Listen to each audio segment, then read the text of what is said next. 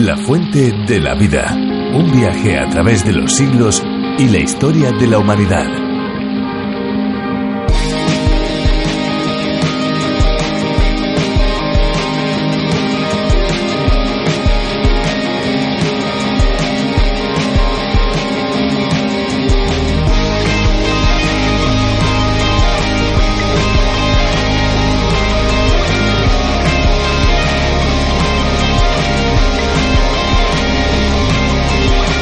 Cuerpo necesita agua para funcionar correctamente. Los seres humanos solo pueden sobrevivir unos pocos días sin beber agua.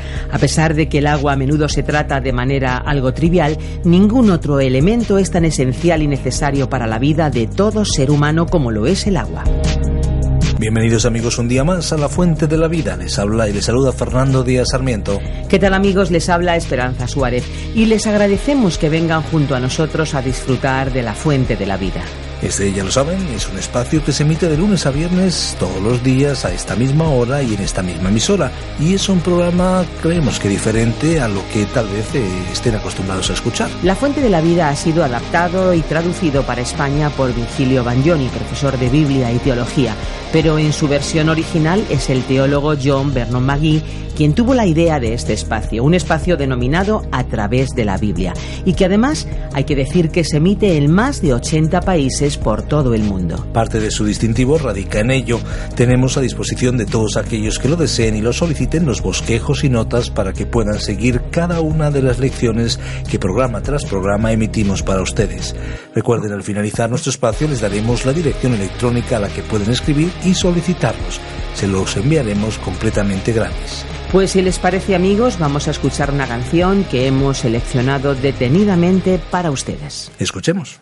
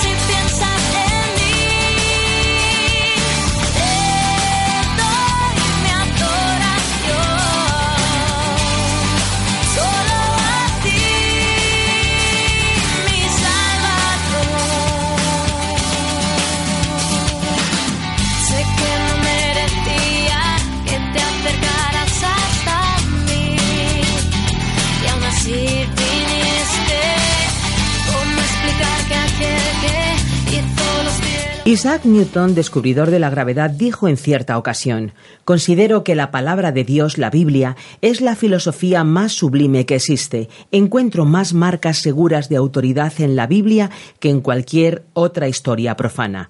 Jorge Washington expresó, es imposible gobernar el mundo rectamente sin Dios y sin la Biblia. Sin embargo, Voltaire se atrevió a decir que en 1850 la Biblia quedaría como un libro totalmente extinguido. ¿La Biblia un libro más o el bestseller de todos los libros? Respondan ustedes mismos a estas preguntas. Ahora nos toca acercarnos al Génesis y al momento de la creación. Cuando la Biblia dice que en seis días Dios creó el mundo, ¿qué entendemos?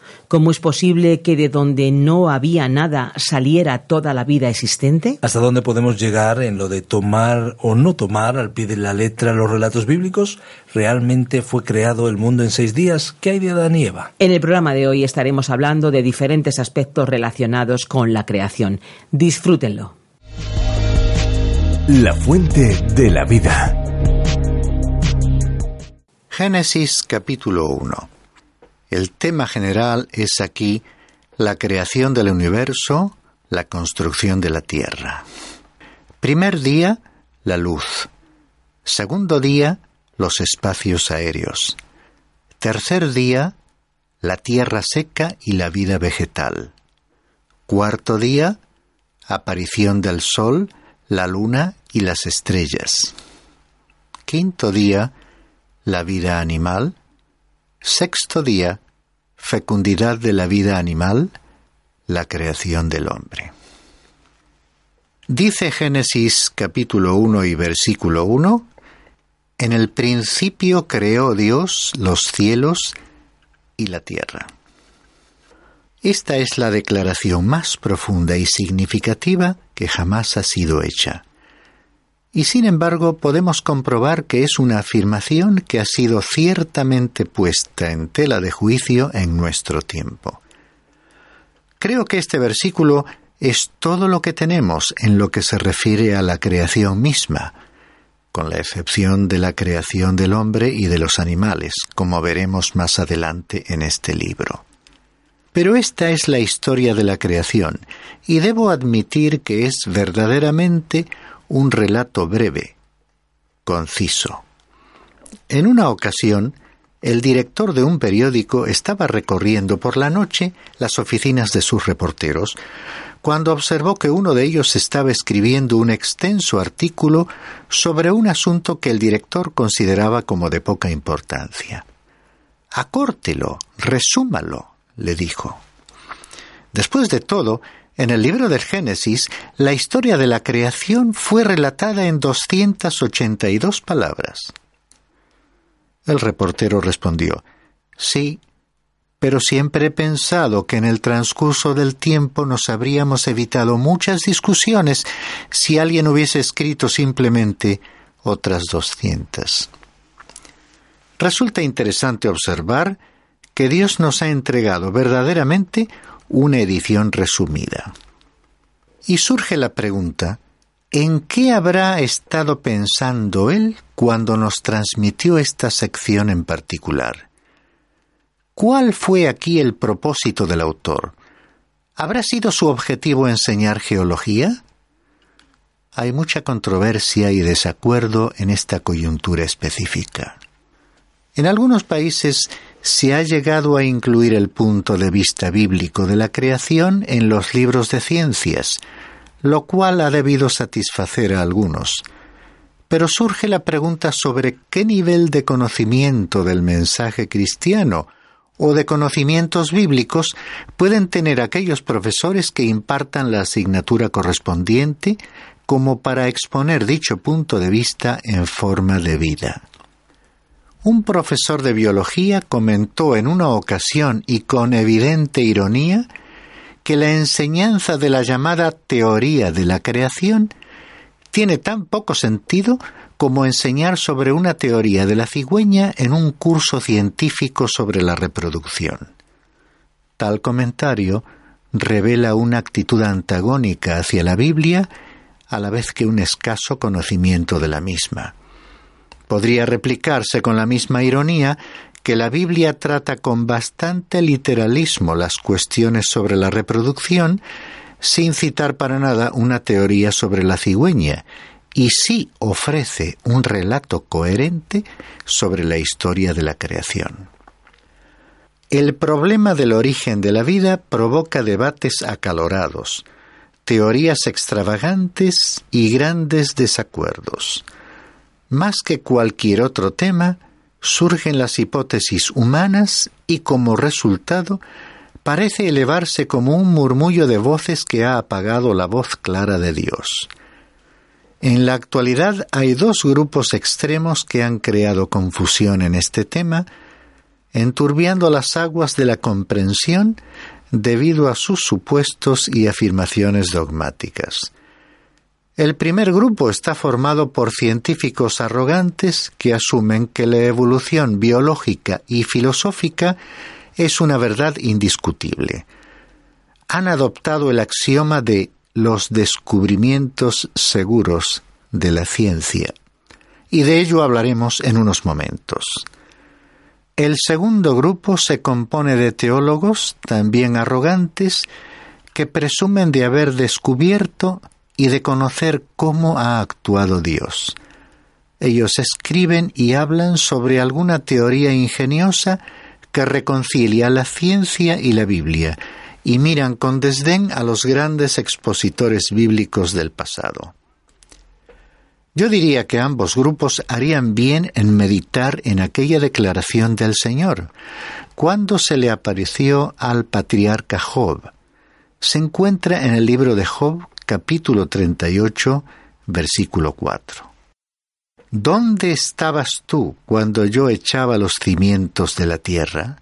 Dímelo, si tienes inteligencia. En otras palabras, Dios le está diciendo al hombre, Tú hablas del origen del universo, pero no sabes dónde te encontrabas cuando yo colocaba los fundamentos de la Tierra. Existen muchas teorías sobre cómo se originó el mundo, pero todas ellas pueden reducirse y adaptarse a una clasificación en dos categorías. Una es la creación y la otra la especulación. Todas las teorías pueden, pues, incluirse en una de estas dos clases. La teoría de la evolución se ha diversificado y dado origen en la actualidad a muchas y diferentes teorías. Algunos de los más prestigiosos científicos del pasado y de nuestra época la rechazan. Así que no podemos considerar a esta teoría como una declaración tan científica como la de que 2 más 2 es igual a 4. Además, tenemos el relato de la creación en Génesis capítulo 1, que debe ser aceptado por la fe, y resulta muy interesante que Dios lo haya dispuesto así, es decir, que por la fe sea la única manera por medio de la cual puedes aceptar dicho relato. Observa lo que dice el autor de la carta a los Hebreos, capítulo 11, versículos 1 al 3. La fe es la certeza de lo que se espera, la convicción de lo que no se ve, porque por ella recibieron aprobación los antiguos. Por la fe entendemos que el universo fue preparado por la palabra de Dios, de modo que lo que se ve no fue hecho de cosas visibles. Así que el gran problema aún queda pendiente. ¿Cómo se pasó de la nada a algo? ¿De qué manera las cosas han sido hechas a partir de la nada? La única forma en que puedes obtener respuesta es por medio de la fe o a través de la especulación. Y por cierto, la especulación es poco científica. Consideremos entonces algunas de las teorías sobre los orígenes. Hay aquellos que nos dicen que deberíamos aceptar la respuesta científica, pero yo me pregunto, ¿Cuál es la respuesta científica? ¿De qué ciencia estamos hablando? Ya en el año 1806, el profesor Liel declaró que el Instituto francés había enumerado no menos de 80 teorías geológicas contrarias al relato de la Biblia. Sin embargo, ninguna de esas teorías se mantiene válida en la actualidad. Moisés fue el instrumento humano utilizado para escribir el libro del Génesis y creo que se sonreiría ante todo el alboroto y conflictos que surgen hoy en día en relación con la historia de la creación. Porque Moisés no le escribió con la intención de redactar un informe científico. El apóstol Pablo, en su segunda carta a Timoteo capítulo 3, versículos 16 y 17, nos explica el propósito de todas las sagradas escrituras. Toda escritura es inspirada por Dios y útil para enseñar, para reprender, para corregir, para instruir en justicia, a fin de que el hombre de Dios sea perfecto, equipado para toda buena obra. Vemos que el propósito de la Biblia es enseñar sobre la justicia y no geología ni biología. Fue escrita para describir la relación del hombre con Dios y cuáles son sus requisitos, lo que Dios espera del hombre y lo que el ser humano debe hacer para ser salvo. Podrías muy bien escribir sobre la primera parte del libro del Génesis la siguiente pregunta. ¿Qué debo hacer para ser salvo? Además, si Dios hubiese presentado un texto científico sobre la creación, ¿Cuántas personas de la época de Moisés podrían haberlo comprendido? ¿Y cuántas de nuestro tiempo lo entenderían? Debes recordar que la Biblia no solo ha sido escrita para eruditos profesores, sino también para personas sencillas de todas las épocas y de todos los pueblos. Si hubiese sido redactada en el lenguaje científico de los días de Moisés, ciertamente hubiera sido rechazada. Los hombres han propuesto varias soluciones sobre el origen del universo. Una de ellas es que se trata de una ilusión, lo cual es contrario a la realidad, aunque hay quienes aceptan esta teoría. Otros creen que el universo surgió espontáneamente de la nada. En cierto sentido, esto es lo que la Biblia afirma, aunque va más lejos al decir que surgió o comenzó a existir por la palabra de Dios, quien lo creó. Otra opinión sostiene que el universo no tuvo origen porque existió eternamente, desde siempre. Un cuarto punto de vista declara que fue creado y a partir de ahí se diversifica en varias teorías por medio de las cuales se intenta explicar el origen del universo. Tengo ante mí algunas de las teorías que se han presentado en el transcurso de la historia de la humanidad. Creo oportuno citar la opinión del doctor Harlow Shapley, que fue director del Observatorio de Harvard, que comentó que estamos aún inmersos en una profunda ignorancia sobre el mundo en que vivimos. Dijo textualmente, Hemos progresado muy poco en relación con el supuesto alcance total del conocimiento más allá del nivel de la sabiduría adquirida por los seres animales con gran experiencia racial. Por supuesto, ya no estamos atemorizados por chillidos extraños en la oscuridad, ni somos completamente supersticiosos ante la muerte. En muchas ocasiones somos denodadamente racionales. No obstante, sabemos hasta qué punto lo desconocido sobrepasa a nuestro conocimiento. En otras palabras, nos encontramos en una absoluta oscuridad en cuanto al origen de esta tierra en la que vivimos. Otro científico, el doctor Loren Isley, preguntado al respecto, respondió No sabemos más sobre la materia y de cómo se produce que lo que sabemos sobre los asuntos espirituales. Por lo tanto, y en nuestro estado actual de conocimiento, creo que no es sabio decir que un conocimiento excluye al otro.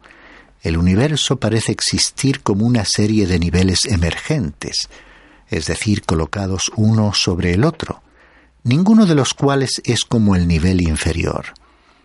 Es innegable que el hombre y el resto de los seres vivientes han evolucionado y cambiado, pero nosotros no sabemos qué hay detrás de estas manifestaciones externas. Desearía poder responder a vuestra pregunta, pero el cubrir mi ignorancia con elocuentes palabras no beneficiaría a nadie.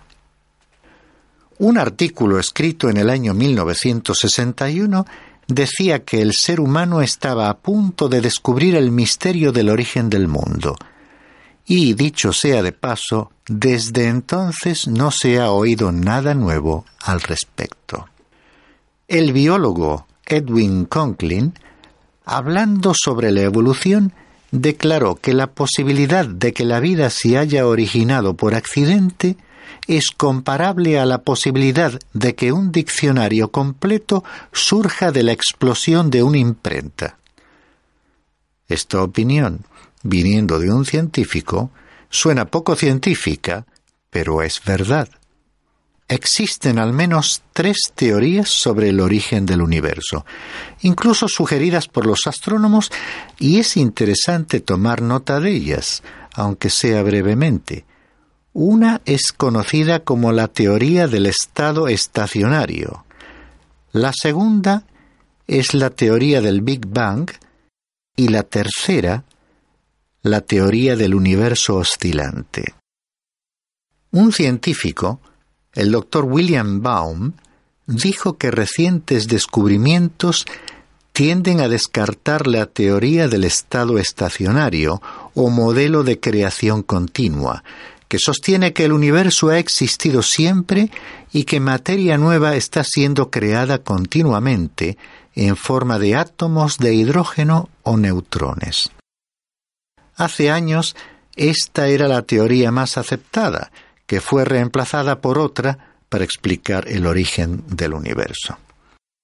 El doctor Baum aparentemente respaldaba la teoría del Big Bang, según la cual hace billones de años tuvo lugar una gran explosión que fue el punto de comienzo del universo, que habría surgido así, de la nada, en algún punto de un remoto pasado, esperándose que dentro de diez billones de años probablemente se produzca otra. Pienso que tal posibilidad de una catástrofe no debiera preocuparnos mucho, aunque esta es una teoría interesante que proviene de Gran Bretaña. Aunque otros científicos han tratado de encontrar evidencias de que el universo es eterno, proponiendo que el Big Bang o gran explosión fue en realidad un gran rebote y que el universo se contrae y expande como un acordeón, completando un ciclo de expansión y contracción aproximadamente cada cien mil millones de años. Esta fue la teoría de un universo oscilante, que no necesita de ningún principio y fue dependida por Carl Sagan e Isaac Asimov. Aquí conviene recordar las dos leyes de la termodinámica. Según la primera ley, la cantidad actual de energía del universo permanece constante, pero de acuerdo con la segunda ley, la cantidad utilizable de energía en un sistema cerrado, como el universo, decrece. Todo tiende al desorden y el universo se está agotando. O sea, que en vez de rebote, habría que hablar de aplastamiento. Y resulta interesante que el astrónomo Robert Jastrow haya sugerido que la reticencia de muchos científicos a aceptar un principio del universo físico proviene de su convicción de que la ciencia es capaz de explicarlo todo. Hay otras maneras de explicar el origen del ser humano. El doctor Lawrence Dillon dice que el hombre no es un animal, sino una planta que evolucionó a partir de una alga marina parda. Él cree que todos los seres animales son, en realidad, un tipo de vegetales altamente modificados, derivados a través de un proceso de aproximadamente un billón de años de una familia común de la citada alga marina parda. Parece que algunos han estado buscando a nuestros antepasados en el lugar equivocados, unos mirando a los árboles y ahora observando a las algas en las playas. Permitidme añadir que algunas especulaciones podrían llegar a rozar el ridículo. Hace ya bastante tiempo leí en una destacada revista secular la siguiente afirmación. Después de siglos de ásperas discusiones sobre el origen de la vida en la Tierra, está surgiendo una respuesta impresionante del trabajo paciente y sagaz que se está realizando en los laboratorios de todo el mundo. Podría pensarse que a estas alturas ya estaríamos escuchando algunas respuestas directas o al menos algo alentadoras. Sin embargo, no se ha oído nada de esto y ni siquiera parece que habrá noticias próximamente. En la práctica, el dogma seguido por los científicos está basado en que ante los descubrimientos arqueológicos de objetos históricos y culturales, en cuanto a la datación, estos deben ser ordenados de manera que los más simples o toscos deben ser atribuidos a una fecha anterior a los más avanzados o elaborados, independientemente del lugar donde fueron hallados. En este sentido, ha resultado desconcertante descubrir objetos de civilizaciones más adelantadas por debajo de otras culturas que aparentemente provenían de una época prehistórica. La teoría de la evolución se subdivide según diferentes aspectos y puntos de vista. Nunca se ha demostrado que sea exacta.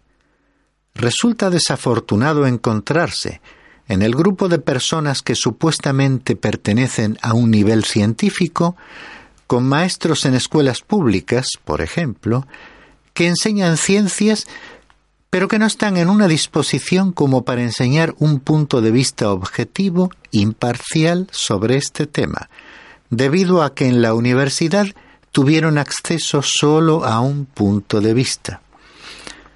Aún entre los científicos no existe una aceptación unánime de la teoría de la evolución. Uno de ellos, que se considera evolucionista, escribe lo siguiente en su libro Las implicaciones de la evolución. Hay una teoría que afirma que pueden observarse a muchos animales que experimentan en el transcurso del tiempo cambios que dan lugar a la formación de nuevas especies. Esta puede denominarse la teoría especial de la evolución o microevolución, que puede ser demostrada en ciertos casos por medio de experimentos. Por otra parte, está la teoría que sostiene que todas las formas vivientes del mundo han surgido a partir de una fuente única, que a su vez provino de una forma inorgánica. Esta es la teoría general de la evolución o macroevolución, y la evidencia que la apoya no es lo suficientemente firme como para permitirnos considerarla algo más que una hipótesis de trabajo. Esta última es la evolución clásica, que se enseña en los libros de texto y en los cursos de zoología. Ahora escuchemos la opinión del doctor Heribert Nilsson, botánico sueco evolucionista. Mis intentos de demostrar la evolución por medio de experimentos realizados durante más de 40 años han fracasado completamente al menos difícilmente podría ser yo acusado de haber comenzado con puntos de vista antievolucionistas preconcebidos. Puede mantenerse con firmeza que no es posible caricaturizar los hechos paleobiológicos. El material fósil es actualmente tan completo que ha resultado imposible construir clases nuevas y la falta de series de transición no puede explicarse como debida a la escasez de material. Las deficiencias son reales, nunca serán cubiertas.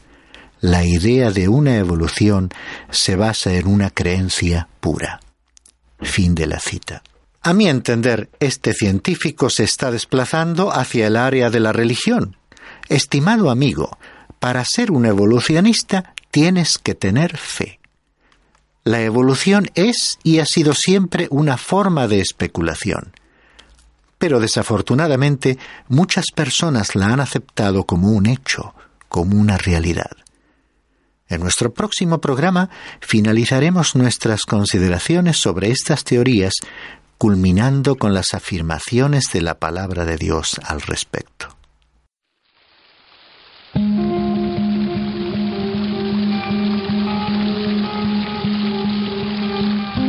Estamos finalizando una edición más del programa La Fuente de la Vida. Queremos recordarles que estaremos aquí en esta misma emisora de lunes a viernes a esta misma hora. Así es, Fernando. En el próximo programa continuaremos nuestro viaje por este libro de la Biblia. Les recordamos que pueden seguir estos programas también a través de internet en www.lafuentedelavida.com y que este espacio se trata de una producción de Radio Cadena de Vida. También pueden escucharnos 24 horas al día en www radioencuentro.net. Ahora nos toca despedirnos y recordarles que si desean ponerse en contacto con nosotros pueden llamarnos al teléfono 91 422 0524 o bien escribirnos al apartado 24081 código postal 28080 de Madrid. O si lo prefieren pueden enviarnos un correo electrónico a la siguiente dirección. info arroba radiocadenadevida.com info arroba radiocadenadevida.com le agradecemos el haber compartido este tiempo con nosotros y le esperamos en nuestro próximo espacio. Estaremos aquí de lunes a viernes a la misma hora. Recuerden que pueden encontrarnos en las redes sociales, en Facebook y en Twitter, La Fuente de la Vida. Búsquenos. Gracias por acompañarnos en esta aventura y no olvide que hay una fuente de agua viva que nunca se agota. Beba de ella. Este ha sido un programa de Radio Transmundial producido por Radio Encuentro, Radio Cadena de Vida.